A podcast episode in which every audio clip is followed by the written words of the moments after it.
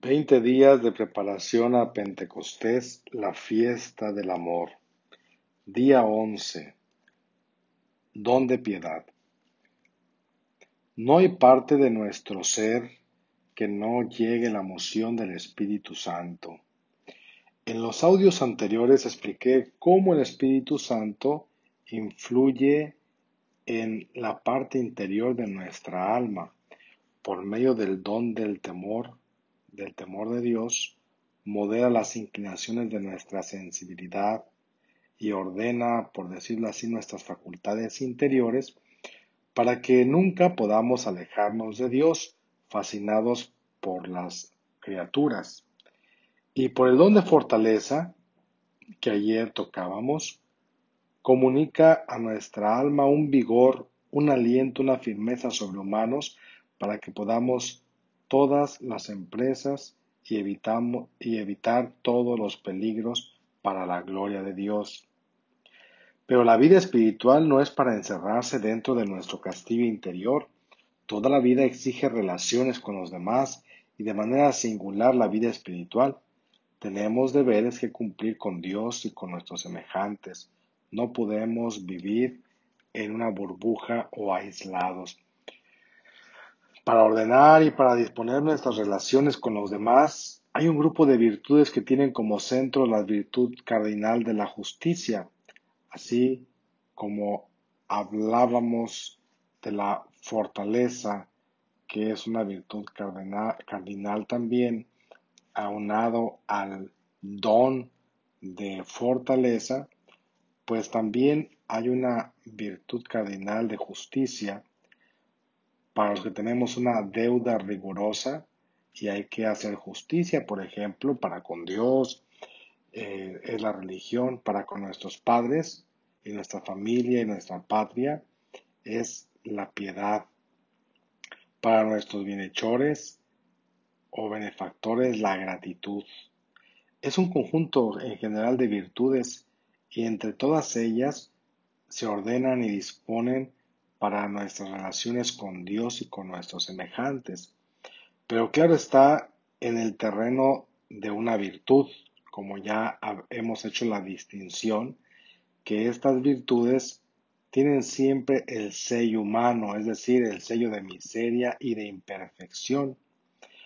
Para exponer ahora este don, que es el don de piedad, y que no está apoyado sino solo en Dios, ¿qué es ese don de piedad? Diré que unifica de una manera admirable todas las relaciones que tenemos con los demás y las guía y las hace más profundas y más perfectas. Primeramente, su función de este don de piedad es unificar las virtudes. Este don tiene como fin arreglar todas nuestras relaciones con los demás, porque en las alturas se unifica lo que abajo es múltiple. Decía el apóstol San Pablo hablando del Espíritu Santo, que es el Espíritu Santo de adopción que vive en nuestras almas ese espíritu de adopción por el cual clamamos a Dios llamándole Abba, papá.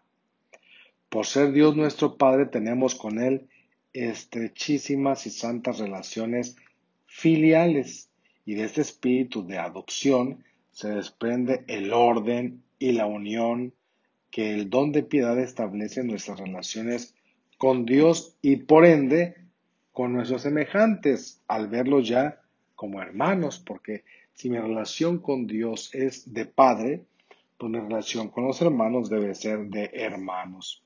La virtud de piedad exige que, los, que le paguemos a nuestros padres los beneficios recibidos de ellos, beneficios que tampoco podemos pagar nunca completamente. Como la justicia, la religión y la piedad, hay otras virtudes que regulan nuestras relaciones de gratitud con los demás. Pero el don de piedad no tiene como norma la deuda. No, el don de piedad mira en Dios al Padre al Padre y por esto el don de piedad no piensa en lo que se le debe a Dios, no mide el honor que a Dios le corresponde como monarca supremo, por ejemplo, o la deidad máxima. No, se inspira en ese espíritu de adopción en el cual le llamamos papá. Él es padre, es mi padre, es tu padre, nuestro padre. Y esto nos hace tener un corazón de cariño filial, sentirnos sus hijos. Y es propio de los hijos honrar a sus padres. El don de piedad o el Espíritu Santo, por medio de este don de piedad, desarrolla en mi corazón ese afecto de hijo de Dios. Y así, por ser hijo, nos ocupamos de darle todo el honor y toda la gloria a nuestro Padre del cielo. De ahí que no sería extraño decir que cuando San Ignacio toma como lema para la compañía de Jesús ad maiorem gloriam Dei, para la mayor gloria de Dios, esto es inspiración del don de piedad. Ahora bien, en el orden de las virtudes nos lleva también a cumplir nuestros deberes con todos los consanguíneos, con los que forman nuestra familia, eh, amar a nuestra patria, porque nos sentimos íntimamente ligados con nuestros conciudadanos, como formando un solo cuerpo moral y espiritual. Así, desde el momento en que nosotros, por la efusión del Espíritu Santo, sentimos a Dios nuestro Padre, tenemos que sentir la fraternidad con todos los hombres, porque todos los hombres son nuestros hermanos.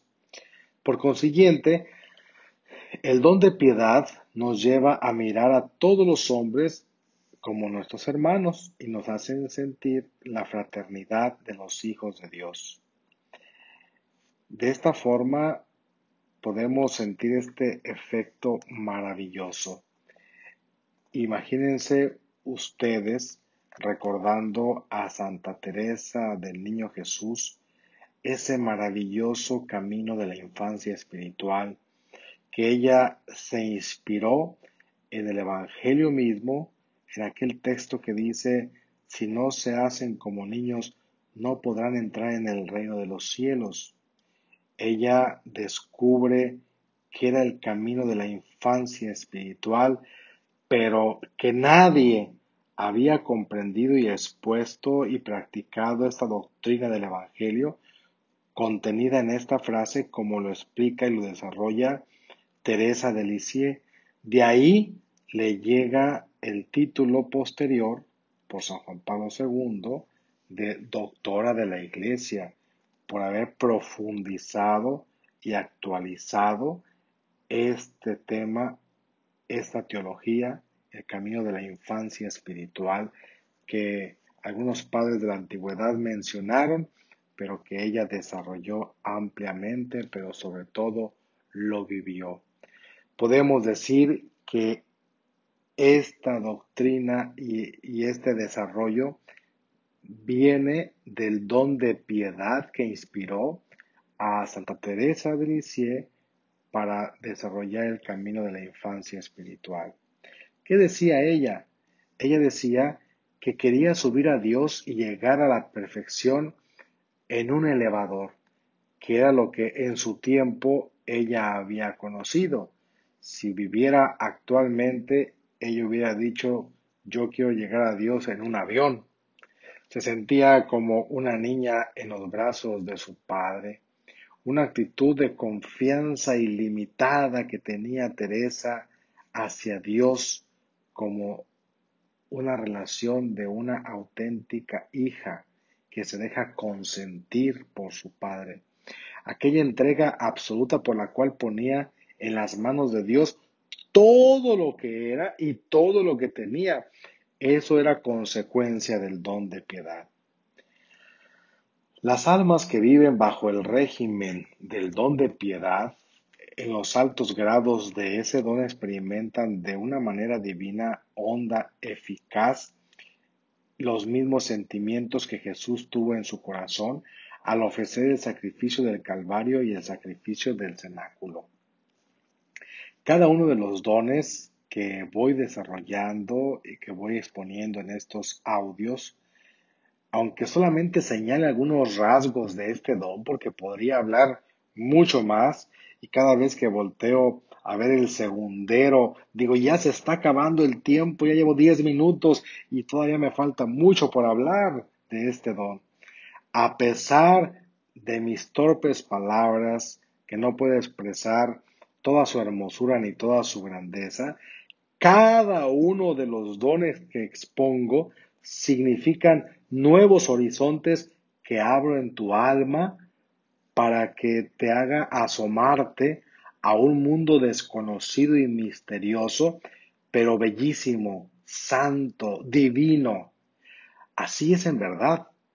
Cuanto más se sube en el conocimiento de las cosas divinas, mayor asombro produce en nuestra vida, en nuestras propias almas. Hoy también podríamos decir el Papa Francisco en esta carta hermosa inspirada en la frase de San Francisco de Asís, Fratelli Tutti, que todos seamos hermanos o la fraternidad universal, no es otra cosa sino una inspiración del Espíritu Santo a través de este don de piedad, de llevarnos por el camino de la hermandad, de sentirnos todos hermanos. Si atendiéramos más las inspiraciones divinas, si entráramos más de lleno en la vida espiritual, en nuestros pobres corazones se realizarían maravillas semejantes a las que se realizan en los corazones de los santos. Dispongámonos, pues, hermanos, a que el Espíritu del Señor derrame el don de piedad en nuestros corazones en este Pentecostés. Dios les bendiga.